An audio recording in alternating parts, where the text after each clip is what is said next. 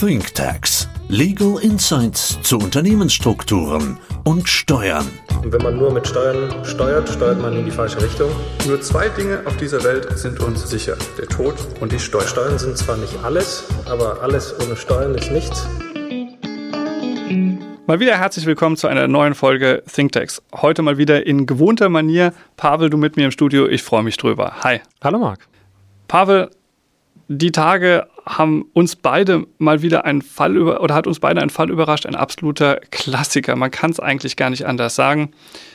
Das Unternehmen ist relativ jung gewesen, vier Jahre die Gründung her. Sie sind im Bereich Software-Logistik unterwegs gewesen, unglaublich erfolgreich, sind gewachsen. Sie sind über 100 Millionen Bewertungen nach vier Jahren. Irre. Also wir haben ja mit den Ohren geschlackert, als wir das gehört haben. Der Corona-Boom ähm, hat bei denen voll eingesetzt, aber auch darüber hinaus läuft es einfach wirklich gut. Sie haben eigene Showrooms gemacht, wo sie ihre Software-Logistik vorstellen können. Das läuft echt bombastisch gut. Jetzt haben aber die Gründer gesagt, zwei Personen an der Zahl, die zusammen 30 Prozent halten. Es ist, glaube ich, ein guter Zeitpunkt, herauszugehen und was anderes zu machen. Die sind übrigens relativ jung die sind Mitte bzw. Ende 30 und sagen, wir wollen ja danach irgendwas anderes machen. Und hatten uns witzigerweise auch auf dem Podcast angesprochen. Sie haben relativ viel im Internet gelesen, aber auch unseren Podcast gehört und haben gesagt, Holding-Idee, wir sagen es doch die ganze Zeit, ist eigentlich der Klassiker. Ja, Marc, das ist tatsächlich ein Klassiker. Also auch ich bekomme extrem häufig solche Anfragen. Exit steht wahrscheinlich direkt vor der Tür. Die wollen jetzt in ein paar Monaten verkaufen und dann fragen sie, kann man da noch was machen? Also Sie sind davon ausgegangen, dass bis Ende des Jahres das alles verkauft ist. Also sagen in sechs Monaten. Ja, dann die Holding-Gestaltung wäre natürlich super gewesen, wenn sie das von Anfang an umgesetzt hätten. Und ich kann mir schon denken, wie sie auf die 30 Prozent jetzt gekommen sind. Das waren wahrscheinlich Gründer und sie haben immer mehr Investoren aufgenommen und dadurch wurden sie verwässert, weil sie natürlich für das enorme Wachstum Kapital brauchten. Und dadurch sind sie auf 30 Prozent abgeschmolzen. Jetzt wollen sie sich von den anderen Anteilen trennen. Genauso ist das. Also sie sind ganz klassisch im Private Equity Bereich unterwegs gewesen, haben Geld gebraucht, um zu expandieren, um schnell zu wachsen. Logisch, das braucht ein junges Unternehmen. So wurden sie einfach verwässert auf 30 Prozent. Aber bei der Bewertung, die sie haben, sind 30 Prozent ja auch noch 30 Millionen und mehr. Deswegen lohnt sich die Überlegung. Nur wo ist denn das Problem? Sie könnten ja vielleicht sogar in eine Holding reingehen, dann wissen wir, da gibt es Behaltefristen, können wir vielleicht gleich noch drüber sprechen.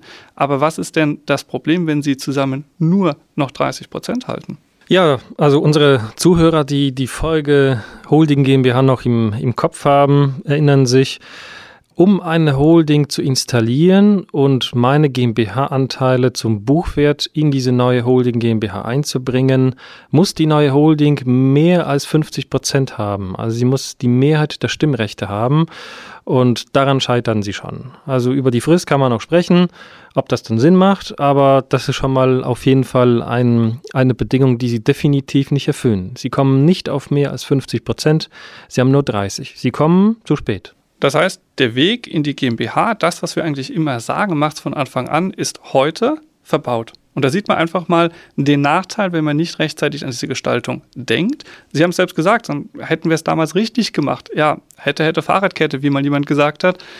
Dort ist einfach das Problem, heute geht es nicht mehr. Selbst wenn Sie es schaffen würden, Pavel, Sie hätten ja noch ein weiteres Problem. Ja, das ist die Frist. Du hast gesagt, Sie wollen ihn in ein paar Monaten verkaufen. Diese Buchwertfortführung in einer Holding GmbH setzt neben der Mehrheit der Stimmrechte auch die Einhaltung einer Siebenjahresfrist voraus. Das heißt, die Holding GmbH darf die Anteile an der Tochter GmbH für sieben Jahre nicht verkaufen, ansonsten kriegt man keine Buchwertfortführung. Wir sprechen jetzt von ein paar Monaten, also da wird wahrscheinlich nicht mal ein Jahr eingehalten. Das ist der zweite Grund, warum das scheitert. Du sagst gerade, es wird nicht mal ein Jahr eingehalten, guter Punkt. Würde sich der Exit ein bisschen hinausziehen und man würde zumindest mal ein Jahr oder zwei Jahre in einer Holding GmbH sein, dann würde ja der Steuervorteil zumindest schon zu einem Siebtel bzw. zwei Siebteln greifen. Ne? Da hast du auf jeden Fall recht. Ich habe das auch häufiger gehört. Wir wollen in den kommenden drei Monaten verkaufen. Und im Rahmen der Verkaufsgespräche hat man entweder ein rechtliches oder ein steuerliches Risiko festgestellt, das man noch beseitigen will. Oder einfach, man hat festgestellt, bei dem enormen Wachstum, dann warten wir vielleicht ein Jahr oder zwei Jahre und dann kriegen wir einen viel höheren Kaufpreis. Und dann dauern die Verkaufsgespräche deutlich länger. Und dann, wenn man zumindest ein Jahr eingehalten hat, dann kann man zumindest ein Siebtel von dem Einbringungsgewinn sparen sozusagen und auch auf die Holding GmbH übertragen. In deinem Fall kommt das leider nicht in Frage, weil sie 30 Prozent halten. Das Einzige, was mir dazu einfällt, spontan ist, dass sie die 30 Prozent in eine GmbH und Co. KG einlegen und nach einiger Zeit, definitiv nach ein paar Jahren, jetzt nicht kurze Zeit später, das wäre sonst Gestaltungsmissbrauch, aber nach ein paar Jahren diese GmbH und Co. In eine GmbH umwandeln, also einen Formwechsel vollziehen. Dann hätten Sie die Anteile unter einer GmbH, aber für drei, sechs, neun Monate oder ein Jahr ist es nichts. Also uns reicht einfach die Zeit nicht. Es fehlt die Zeit zum Gestalten im Moment. Und du hast es gesagt, man könnte überlegen, Exit verschiebt sich vielleicht. Ja, absolut ein Jahr oder zwei Jahre abzuknappern, aber mir ist der Weg allein, das steuerneutrale, den steuerneutrale Sprung in die GmbH ja schon verbaut, weil sie nur 30 Prozent haben. Also war bei uns auch so ein bisschen die Überlegung, na, was kann man denn stattdessen noch machen? Mal unterstellt, sie hätten recht und der Exit käme in sechs Monaten. Lassen wir das mal so stehen. Die Idee könnte natürlich sein, diese Wertsteigerung bis zum Exit noch mitzunehmen unter einer Holdingstruktur, indem wir einfach eine neue GmbH gründen und die heutige Beteiligung an diese GmbH verkaufen. Das klingt auf jeden Fall besser als die jetzige Struktur. Das heißt, Sie verkaufen Ihre 30% Anteile an eine Newcore GmbH über den Kaufpreis müssen wir gleich nochmal sprechen, aber zumindest die Wertzuwächse für die kommenden sechs Monate und das, was Sie aufgrund Ihres Verhandlungsgeschicks noch in den Verhandlungsgesprächen herausholen, das wäre schon in der Holding GmbH. Also das macht auf jeden Fall Sinn. Guter Punkt. Lass es uns vielleicht nochmal ein Stück vereinfachen. Man unterstellt, die Gesellschaft hat heute einen Wert von 100. So, jetzt verkauft man diese Beteiligung von 100 an eine neu gegründete GmbH. Plötzlich habe ich meine Holding GmbH. Ich habe einen ganz klassischen Verkauf, ich habe keine Behaltensfristen und jetzt habe ich in den nächsten sechs Monaten einen Wertzuwachs auf zum Beispiel 120, 130. Die 20 oder 30 Wertzuwachs würden ja schon in der Holding entstehen und hätten welchen steuerlichen Effekt dann? Wenn die Holding GmbH die Anteile verkauft, dann muss sie auf den gesamten Gewinn nur 1,5 Prozent Steuern bezahlen. Also ähm, das ist natürlich definitiv besser als auf der privaten Ebene. Da entstehen 28 Prozent. Das heißt, in der Holding GmbH habe ich auf jeden Fall einen Stundungsvorteil.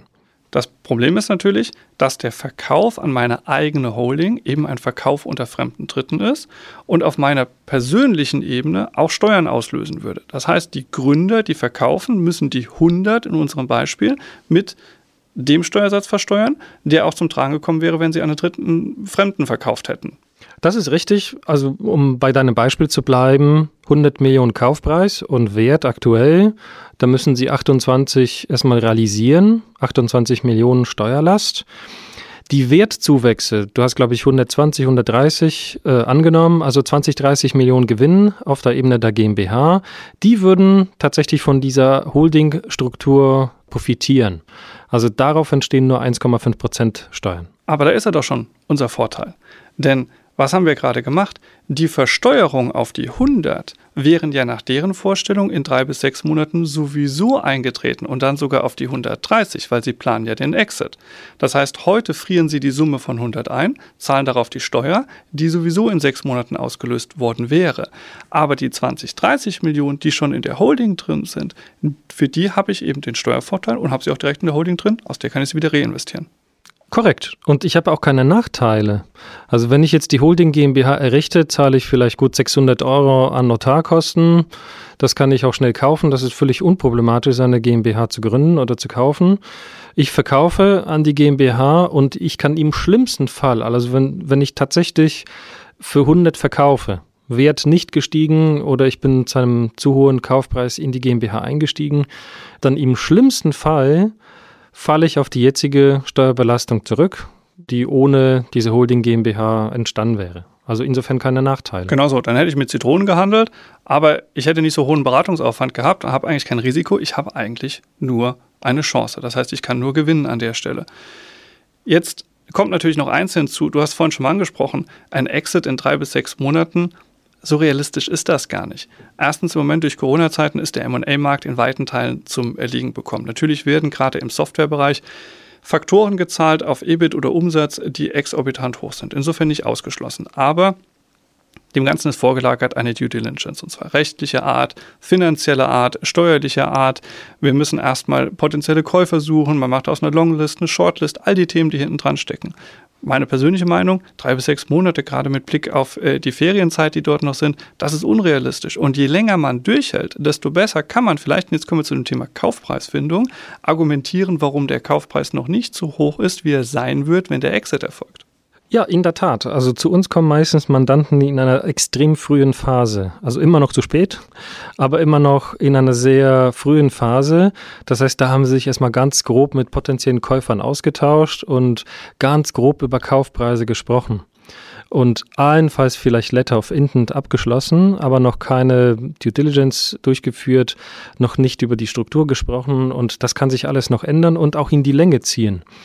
Und ähm, deswegen ist die Situation eigentlich ziemlich gut noch für den geplanten Verkauf. Man muss natürlich überlegen, zu welchem Kaufpreis man an die GmbH verkauft, aber das kann man auch gut darstellen. Also ich glaube auch, man muss einfach mal überlegen, wie man an sowas dran geht. Wenn im Fall eines Exit einem potenziellen Käufer die Unternehmensplanung präsentiert wird, das ist immer so ein klassischer, wie man so schön sagt, Hockeystick. Also das Unternehmen wird immer, immer mehr wert. Irgendwann bin ich in Größenordnung von Apple und Co. Man kann sich das eigentlich gar nicht anders vorstellen. Man kann aber daneben ja mal eine realistische Planung legen. Also all das, was das Unternehmen sowieso vorhat, da stehen bestimmte Hürden im Weg. Und die Hürden muss ich erstmal nehmen. Ich muss erstmal in andere Märkte expandieren. Ich muss erstmal wachsen. Ich muss die Arbeitnehmer finden.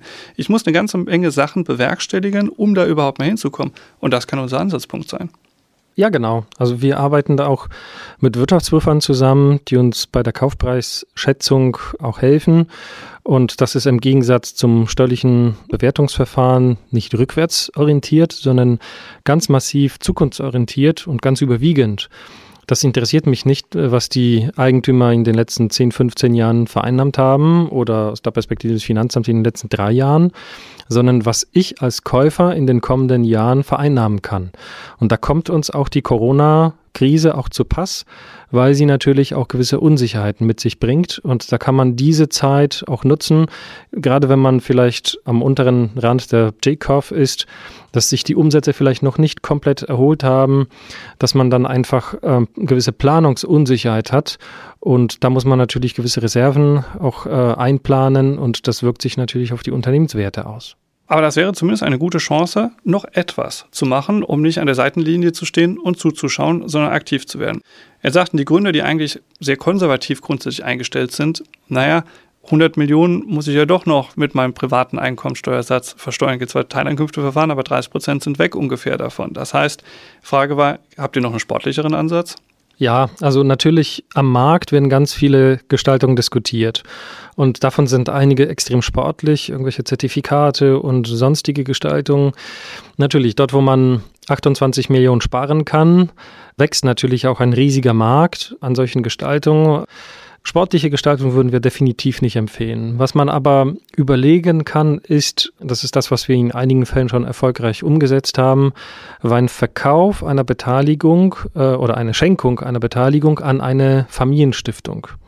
Und diese Gestaltung ist ziemlich komplex und wahrscheinlich ein super Thema für die nächste Podcast-Folge. Aber mit dieser Gestaltung kann man da durchaus zumindest die Chance mitnehmen, dass ich den gesamten Veräußerungsgewinn nur mit 0,75 Prozent versteuern muss und auch keine Schenkungssteuer anfällt. Also spannend, vielleicht mehr beim nächsten Mal. Das ist eine gute Idee. Lass uns beim nächsten Mal drüber sprechen. Für diesen Fall lass uns mitnehmen. So ganz ausgeschlossen ist es noch nicht. Man hat zumindest mit einer sehr einfachen Gestaltung, die wenig kostet, eine Chance. Wenn es nicht klappt, steht man nicht schlechter da, als man bislang stand. Die Steuerlast ist genau die gleiche. Es ändert sich nichts. Aber die Chance mitnehmen lohnt sich. Auch hier gilt, je schneller, desto besser. Super. Herzlichen Dank, Pavel. Hat wie immer Spaß gemacht mit dir. Dankeschön, Marc. Bis zum nächsten Mal.